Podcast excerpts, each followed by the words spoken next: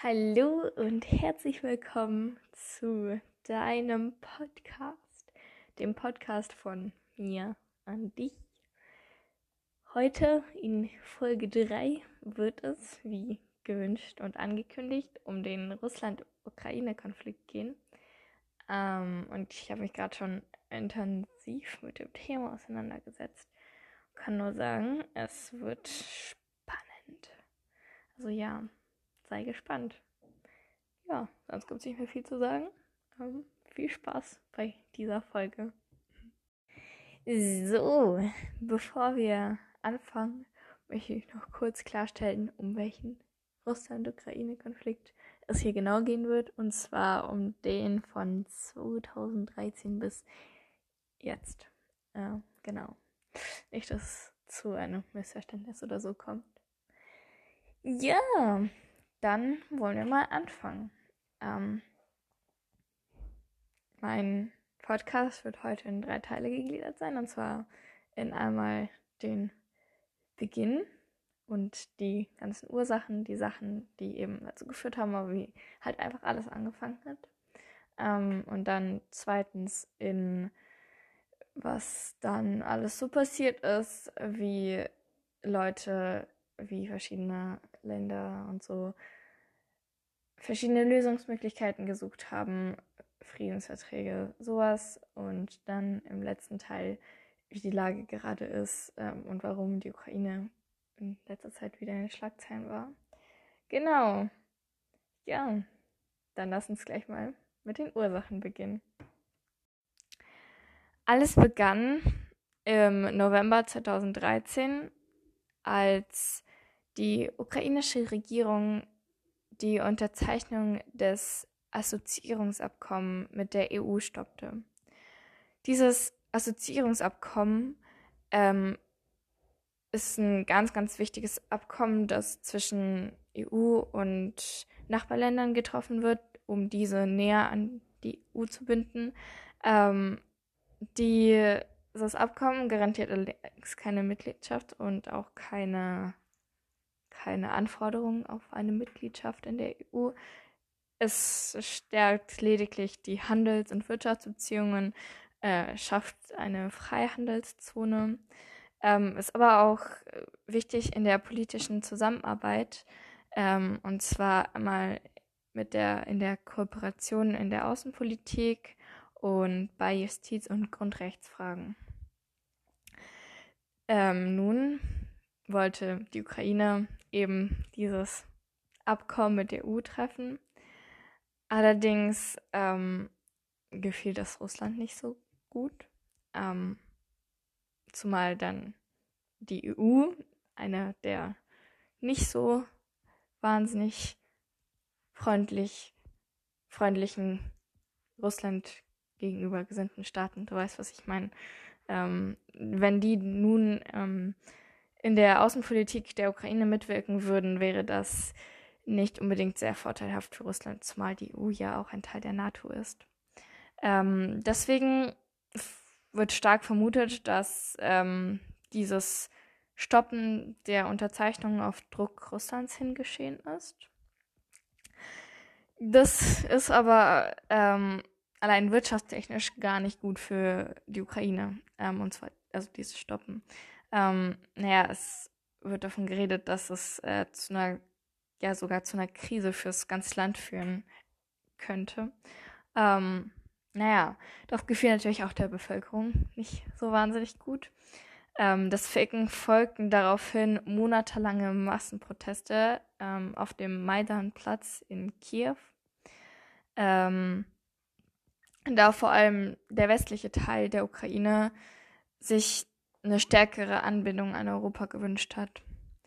Äh, ganz im Gegensatz zu dem damaligen Präsidenten Janukowitsch, der sich eher eine Annäherung an Russland wünschte, ähm, was auch nochmal den, den Stopp der Unterzeichnung erklären könnte. Ähm, naja, da diese Proteste allerdings äh, ziemlich, ziemlich groß waren ähm, und auch lange andauerten, äh, wurden schließlich Neuwahlen verkündet ähm, und Janakowitsch wurde noch frühzeitig seines Amtes enthoben. Und bis halt eben diese ganzen Neuwahlen zustande gekommen waren und dann halt sich eine neue Regierung gebildet haben würde, ähm, kam es zu einer Übergangsregierung. Ähm, ja, das war so der Beginn, die Ursachen, die, die ersten Gründe zur Entstehung. Genau. Ähm, noch ein ganz wichtiger Grund ähm, war, der dann halt auch später zur, zur Beanspruchung der Krims von Russland geführt hat, ähm, war ein neuer Klick, äh, Konflikt auf der Krim. Und zwar ähm, lebten dort sehr viele russischsprachige Bürger ähm, und die, die wollten sich gar nicht weiter an ähm, Europa annähern. Die wollten eher auch wie Janukowitsch Richtung Russland. Ähm, deswegen kam es auf der Krim oder auch generell in östlichen Gebieten dann später ähm, zu Protesten. Ähm, und russische Einheiten, beziehungsweise Russland reagierte und ähm, russische Einheiten, die auch normal in dem Gebiet aktiv waren, also zum Beispiel auf dem Schwarzen Meer patrouillierten, ähm, fingen an, die gesamte Halbinsel zu kontrollieren, ähm, und zwar vor allem die Militäranlagen. Auch ähm, im Schwarzen Meer selbst, rund um Krim, wurde, wurden viel mehr russische Schiffe registriert oder waren viel mehr russische Schiffe unterwegs, als es äh, nach Abkommen geregnet war. Also sie verletzten damit ähm, gewisse Abkommen, die die russischen Schiffzahlen in, im Schwarzen Meer regelten. Ähm, und die Russen, äh, die halt eben dann auf Krim waren, die ähm, organisierten ein Referendum ähm, und am 14. März 2014 erwählten die Bewohner der, der, der Krim eben, ob sie lieber zur Ukraine oder zu Russland gehören wollten und 96 Prozent eben wollten sich Russland anschließen.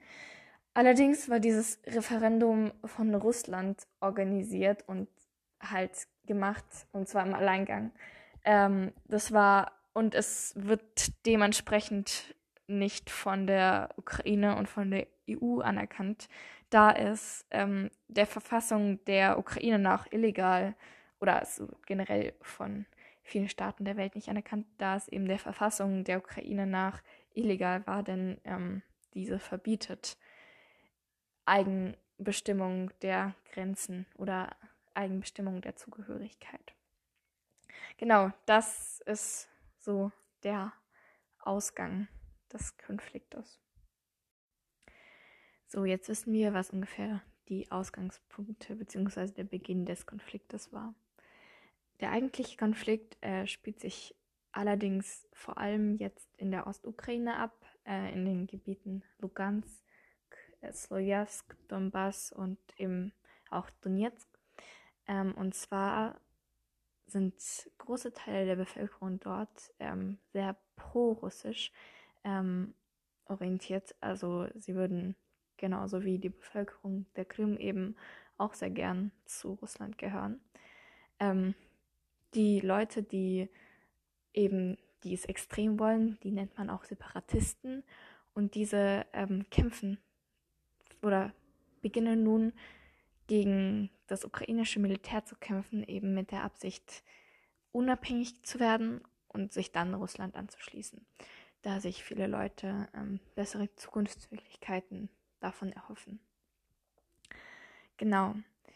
Ähm, dies, dieser Wunsch, ins Russland zu gehören, ging sogar so weit, dass eben Donetsk und Lugansk ähm, auch ebenfalls ein Referendum äh, zur Abspaltung machen wollten, beziehungsweise am 11. Mai ach, durchführen wollten. Ähm, das wurde, also war natürlich dann auch verfassungswidrig, ähm, wurde nie gemacht. Genau.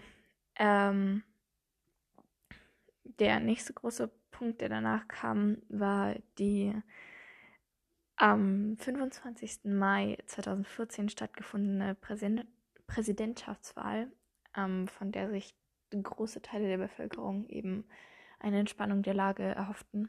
Ähm, gewählt wurde Poroschenko, der allerdings nicht das brachte, was viele sich davon eben erhofft haben. Zu dieser Zeit ähm, war noch die EU ähm, in viele Gespräche zur Entsicherung der Lage verwickelt, allerdings ohne große Fortschritte. Der nächste große Punkt, beziehungsweise Brennpunkt, wenn man das so sagen kann, ähm, war der, der auch wieder die Lage verschärfte, ähm, war der Flugschuss, äh, Flugzeugabschuss. Ähm, und zwar der Abschuss eines Passagierflugzeuges, der 298 Todesopfer forderte. Das war einfach ein Flugzeug, das über die Ukraine geflogen ist und über Russland. Oder über dieses eben umkämpfte Gebiet dort, der Ostukraine. Ähm, dies geschah am 17. Juli 2014. Ähm, und wie zwei Jahre später bewiesen werden konnte, ähm, ging dieser Abschuss auf die Kappe der Russen, die dies allerdings bis heute abstreiten. Ja. Darauf folgten ähm, die Parlamentwahlen im Oktober 2014, ähm, die ziemlich wichtig sind oder waren zu dem Zeitpunkt. Und zwar siegten mit großer Mehrheit pro-europäische Parteien, äh, was gerade bei den pro-russischen Separatisten eben in den umkämpften Gebieten zur großen Ablehnung führte, weshalb sie sogar ähm, am 2. November 2014 einen eigenen, eine eigene Republikchefs- und Par Parlamentwahl durchführten. Und zwar, so wie sie sich nennen, in ihren Volksrepubliken, eben Donetsk und Lugansk. Gewählt wurden zwei pro-russische Rebellenführer, und zwar Plotnitsky äh, in Lugansk und äh, Sachartschewow in Donetsk. Allerdings standen auch nur pro-russische äh, pro-russische Anwärter zur Wahl. Genau, und äh, so viel zu deren politischer Lage und zu äh, wie wie das, wie die Stimmung dort ist und wie es da aussieht. So. Ähm, zu den Friedensabkommen und möglichen Waffenruhen, die da nun gefordert bzw. getroffen wurden. Und zwar gab es zwei. Die erste war im Herbst 2014 und zwar nannte sie sich Vereinbarung Minsk. Ähm, und im Grunde ging es dort vor allem um die Waffenruhe, die allerdings nicht lange anhielt, denn es kam immer wieder zu Verletzungen der, dieser von beiden Seiten. Im Januar 2015 spitzte sich die Lage immer weiter zu, denn ukrainische Regierungstruppen ähm, starteten einen Großangriff auf den umkämpften Flughafen in Donetsk ähm, und auch die Separatisten aus dem Gebiet starteten mehrere Offensiven in Richtung der Regierungstruppen. Also die Waffenruhe, die vereinbart wurde, hielt nicht lang und hatte eigentlich nicht wirklich Auswirkungen. Es gab einen erneuten Versuch, ähm, eine, eine nachhaltigere Waffenruhe festzulegen ähm, in dem Abkommen Minsk II. Diese scheiterte jedoch auch. Ähm, das war im Februar 2015. So ähm, zieht sich, hat sich diese, dieses Kämpfen, diese Lage hat sich seitdem nicht großartig verändert bis zum Beginn beziehungsweise bis zur ersten Hälfte dieses Jahres. Zu der komme ich allerdings gleich. Bevor ich zu der komme, noch ein paar kleine Fakten. Und zwar forderte, forderten die Kämpfe seit 2014 mehr als 13.000 Tote und ca. 800.000 Leute fliehen und sind geflüchtet und ja, genau, also es ist ähm, ziemlich, es hat ziemlich viel gefordert, auf jeden Fall. Außerdem ist ein großer Teil der Infrastruktur äh, der Städte Lugansk und Donetsk zerstört. Also da, dort vor allem die meisten Kämpfe stattfinden. Ähm, und auch das Trinkwasser und Strom sind stark eingeschränkt. Genau. Das war es ungefähr mit der mit dem weiteren Verlauf und was dieses Jahr alles dazu geschehen ist, das kommt gleich im nächsten Teil. So, nun zu dem aktuellen Stand der Lage. Seit Februar 2021, also diesen Jahres, flammen die Kämpfe in dem Gebiet zwischen den Separatisten und der ukrainischen Regierung wieder stärker auf, aus bereits genannten Gründen. Da sich die Ukraine bzw. die ukrainische Regierung, die westlich Gesinnten, jetzt aber stärker auf die EU verlassen bzw. mehr Unterstützung von dort fordern und auch Anzeichen zum Beitrieb der NATO gegeben haben, führte dies zu nicht so wahnsinnig war eine wahnsinnig tollen Reaktion bei Russland, logischerweise. Man vermutet, dass deswegen, beziehungsweise es ist sehr wahrscheinlich, dass Russland deswegen einen äußerst großen Truppenaufmarsch in diesem Kampfgebiet, also bei Donetsk und Lugansk, getätigt hat. Wie Sie sagen, zu einer Militärsübung. Allerdings soll es wahrscheinlich eher zur Einschüchterung der Ukraine dienen, nicht Näheres mit der EU oder der NATO abzuschließen. Genau, da dieses, dieser Aufmarsch der Truppen allerdings von Amerika und der EU gar nicht toleriert wird und toleriert wurde und sie der Ukraine Unterstützung zugesichert haben, falls es von Seiten Russlands weitere Eskalationen geben würde, wurden die Truppen wieder abgezogen. Dies geschah alles im März 2021. Die Lage ist Stand jetzt wieder etwas entspannter. Ähm, allerdings kann man nicht wirklich von einer Waffenruhe sprechen. Und wie es sich in Zukunft entwickeln wird, ist leider immer noch äußerst unklar. Allerdings hofft man, dass durch viele Gespräche eben mit der EU eine und auch einen möglichen Beitritt in die NATO wenigstens etwas für die Sicherheit der Ukraine oder der westlichen, West, dem westlichen Teil der Ukraine getan werden können. So, das war meine Erarbeitung des Russland-Ukraine-Konfliktes. Was ist Erarbeitung? Das war meine Erklärung, meine, ja, mein Zeigen des Konfliktes. Für dich, keine Ahnung. Aber ich, du weißt, was ich meine. Ähm, ich hoffe, es war verständlich. Ich hoffe, es war interessant für dich. Ich hoffe, du hast einige neue Sachen gelernt. Ich hoffe, es war nicht zu viel unnötige und zu wenig brauchbare Informationen, sodass du jetzt immer noch kein Paar von nichts hast. Ähm, genau, sag mir einfach Bescheid, was dir so gefallen hat und was nicht. Und ja, ich hoffe, ich konnte dich damit etwas aufklären.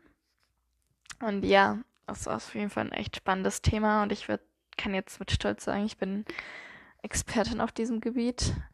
Und ja, ansonsten bis zum nächsten Mal. Liebe Grüße und Küssi.